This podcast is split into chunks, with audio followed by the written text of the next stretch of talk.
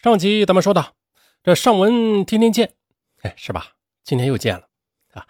呃，接上回说，在粗暴的船长指挥下，时任大副的崔基泽将一名印尼籍的船员殴打成重伤了，而其他成员忍无可忍，就把船长和崔基泽给告了。可是最终韩国法院他们借口渔船是洪都拉斯登记的，那韩国法院没有管辖权，这事儿啊就不了了之了。最终，该船的船长因为名声太臭了，被迫离职，由大副崔基德升任。可搞笑的是啊，直接动手打伤印尼船员的就是这个崔基泽。他仅仅的写了一份悔过书，赔偿了一笔医药费之后就没事了。这次事件导致佩斯卡马号的捕捞中断，经济损失不少。担任船长之后啊，崔基泽强制要求新船员要缴纳两万元的抵押金。崔基德知道，对于中国朝鲜族的船员来说，两万元是一笔很大的数字，需要好几年才能赚到。非到万不得已，中国朝鲜族船员是不会离船的。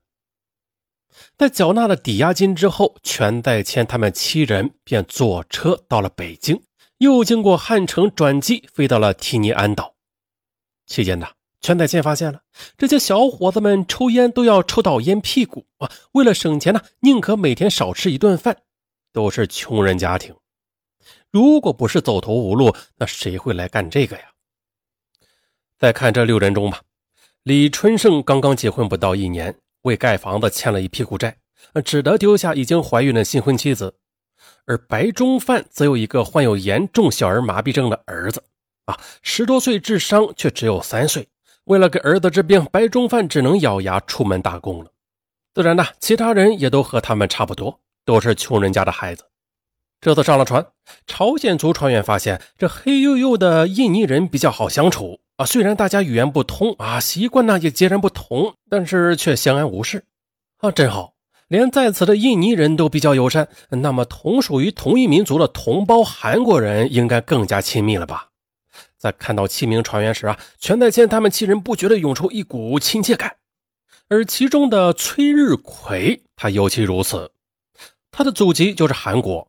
三十年代，崔日奎的太爷爷为了抗击日本侵略者，毅然的离开老家釜山，来到了中朝边境，参加了东北抗日义勇军，后来定居了通化。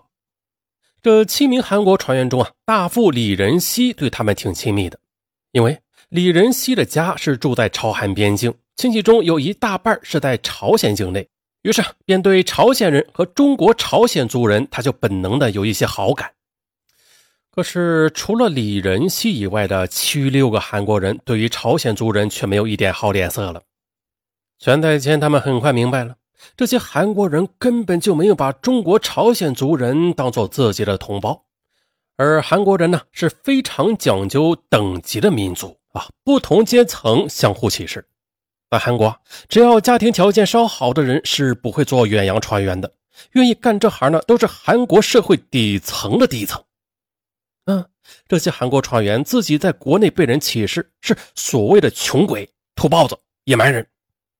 面对比他们还要贫穷的朝鲜族人的时候，那这些人却有了优越感，更是变本加厉的歧视他们。说白了，贱。而船员崔基泽，他们对于朝鲜族同胞的外号是一群臭要饭的。啊。对于这些东西，韩国船员李仁熙那是一清二楚的。他知道新任船长崔基泽和甲板长姜仁浩都是非常粗暴的人啊。关于殴打外籍船员，于是啊，心里不觉得为这群朝鲜族的船员捏了把汗。可惜啊，在面对外国人的时候，无论自己人有什么不对吧，这韩国人也不能站在别人的一方啊啊，不然呢，以后这个韩国人就别想在韩国混了。所以啊，李仁熙不敢将自己这些顾虑跟这些朝鲜族的船员说，只能祈祷大家相安无事。十六日晚上，佩斯卡马号起航，开往太平洋中部的菲尼克斯群岛，开始了二十四个月的捕捞生涯。可是他们的运气不太好，船只刚刚出发就赶上了大风大浪。第一次登船的六名朝鲜族小伙子，当晚的就严重晕船，彻夜未眠。连黄水都给吐干净了，是吧？有过远洋经验的人都知道，第一次登船的晕船那是非常难熬的。甚至呢，呃，许多海军的资料里边记载，很多后来当上海军将军、呃，海军英雄的人呢，回忆起第一次晕船，都说那时候发誓这辈子绝对不干这行了啊，不受这个晕船的活罪了。所以正常来说，船长应该是让晕船的新船员休息几天，等适应了之后再说，这是不成文的规矩。可是就在第二天，也就是十七日凌晨，天还没有亮。体重一百三十公斤的甲板长姜仁浩，他就冲到了朝鲜族船员阴暗狭窄的船舱，他破口大骂：“你们这些懒鬼，赶快起来，到甲板上开工了！”还夹着一些朝鲜族人根本听不懂的脏话。啊对于姜仁浩傲慢和粗鲁的态度啊，朝鲜族船员也是有所预料的。全在谦回忆：“我第一次也是在韩国渔船上干，船长和大副他们也是很粗暴。”骂的污言碎语也不能入耳，你偶尔犯错，他们也会立即伸手抽你耳光。当时啊，我也只能忍了。人在屋檐下，不得不低头。为了生活，我又能怎么办呢？很快，连祖籍韩国的崔日奎也醒悟了。我能怎么样呢？韩国是发达国家，哪怕我和他们说的是一样的语言，祖籍还是韩国，但毕竟啊我是从东北农村出来的。就这样。七个朝鲜族船员仓促的吃了早饭，但是还没走上甲板，除了全在谦以外的六个人就吐了个干干净净。他们勉强的走上甲板，却又因为身体虚弱和严重的晕船，几乎是不能站立。面对这种情形，船长崔基泽和甲板长姜仁浩视而不见，反而命令他们立即开始训练绑鱼绳。可是呢，这六个人都是零基础，身体又非常的虚弱，学的自然很慢了。姜仁浩便对他们连续的臭骂，还挨个的用皮鞋踢他们的屁股。显然，这是崔基泽和姜仁浩给朝鲜族船员的下马威。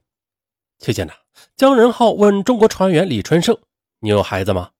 李春胜老老实实的回答：“有啊，我老婆刚刚怀上。”姜仁浩却不怀好意的笑道：“那你孩子是从哪出来的？”李春胜硬着头皮回答：“呃。”当然是从妻子的肚子里出来的。而姜仁浩啊，他一边拍着李春生的脑袋，一边放肆的笑道：“ 难道不是从你家母狗的肛门里边掉出来的吗？”是。李春生目瞪口呆，不知道说什么才好。其他的朝鲜族船员都很尴尬，低头干活，装作是什么没有看见。就在姜仁浩的臭骂中，这一天的训练就这样尴尬的过去了。好在呢，除了臭骂和脚踢屁股以外，姜仁浩还没有动手打人。哎呀，骂就骂吧，不就是受气吗？船员们呢，也只能这样的安慰着自己。可谁知道啊，第二天，也就是十八日，船长姜仁浩就开始打人了。借口朝鲜族的船员学习慢，姜仁浩开始挥拳殴打他们的脖子和后背。还用鱼绳使劲的敲打朝鲜族船员白中范的头部，而老实的白中范不敢还手啊，被打得呲牙咧嘴。直到此时的朝鲜族船员仍然是忍气吞声，不敢还手，甚至不敢还口。自然，姜仁浩不只是殴打中国籍船员，还频繁的殴打印尼人。六月十九日，印尼船员若曼没有把鱼绳绑紧，姜仁浩一个巴掌便抽过去，啊，打到了若曼的眉骨处。若曼的眼睛上部很快就红肿起来。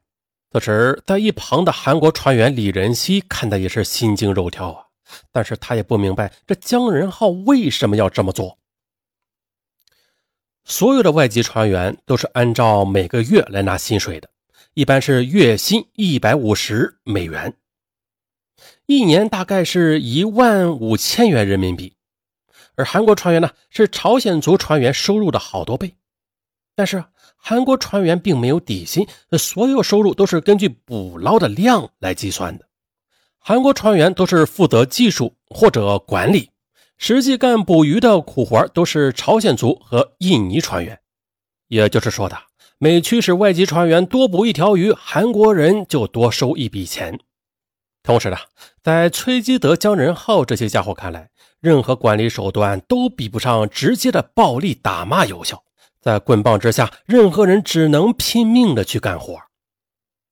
至于外籍船员不服，那崔基泽和姜仁浩也不在乎。